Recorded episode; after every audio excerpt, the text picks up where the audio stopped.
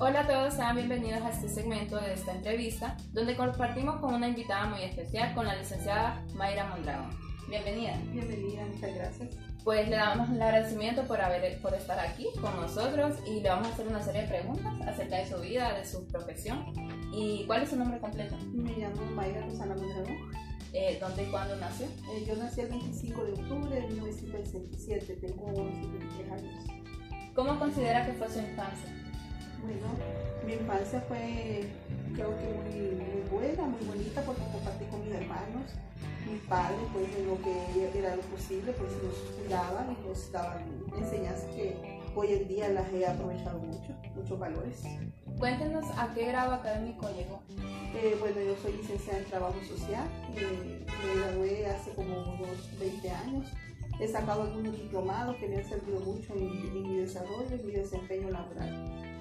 Eh, ¿Tuvo alguna limitación económica que, le haya afectado para cumplir sus objetivos en el estudio? Claro, sí, tuve muchas limitantes porque pues mis padres se separaron y, realmente quedamos bajo la responsabilidad de mi mamá.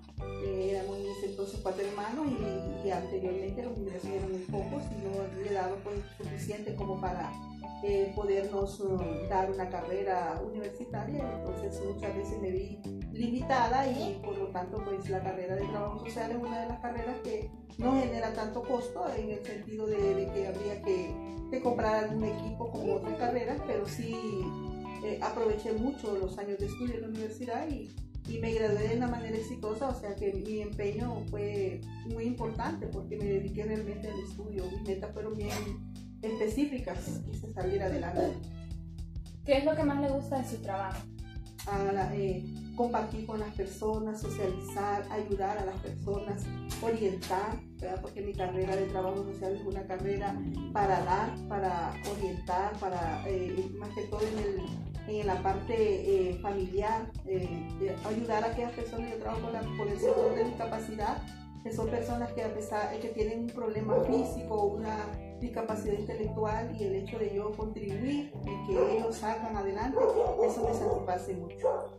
Y bueno, cuéntenos, ¿usted se casó? Estoy eh, casada, tengo ya eh, 29 años de vida conyugal, de, matrimonio, ya tengo dos hijos y ya pues ya soy abuela, ya tengo un nieto y yo me siento pues mm, feliz porque mis hijos van también creciendo, van aprovechando, ya van, están en carreras universitarias ya a punto de, ya de ser unos profesionales. Eh, cuéntenos para usted cuáles son sus fortalezas y sus debilidades. Pues fortalezas, mm, tengo pues mm, una de mis, mayores virtudes es que cuando tengo un objetivo lo cumplo, no me gusta dejar cosas incompletas, me gusta terminarlas y cuando uno pues se propone eso, eh, uno puede lograr hacerlo. Creo que la actitud de uno es lo más importante en cuanto a eh, algunas limitantes, creo que las limitantes no, no existen mientras uno eh, tiene que objetividad y aquel, aquel plan, eh, creo que las limitantes se van desarrollando en la medida que en lo posible uno las vaya eh, desempeñando. ¿Nos podría contar de qué logro se enorgullece más usted? Pues me enorgullece de mi de mi profesión como persona, me ha ayudado mucho a crecer como ser humano eh, y también tener la capacidad de, ser como un soporte para mi familia, eso me ayuda mucho.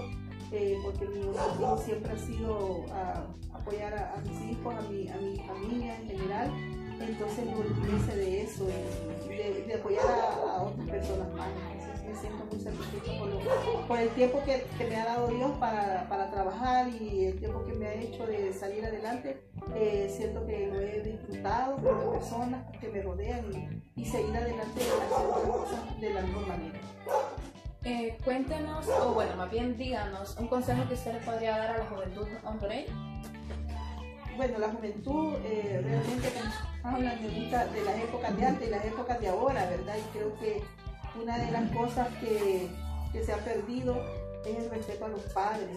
Realmente eh, los padres a veces no, no queremos, no hay padre que quiera ver el mal en los hijos, sino que realmente no se no se sientan mal cuando el, padre de familia o la madre le llama la atención, le dice algo, eh, tómenlo en cuenta, porque ellos ya vivieron vivieron algunas etapas y lo que hacen es cuidarlos, orientarlos, porque eh, el padre quiere el bien para sus hijos, entonces la juventud respeten a sus padres, hagan, hagan eh, sientan, siéntense que ellos lo van a guiar y lo van a guiar por buen camino. Entonces, más que todo, eh, esos valores que en el hogar le dé, tómenlos en cuenta, no lo de menos, le hagan caso al amigo, al vecino, o, al grupo que, que, están, o a la parte del celular, ahora la tecnología ha venido a abrir otras, otras situaciones, otras ideas que no traen muy, es buena la tecnología, pero hay que saber usarla.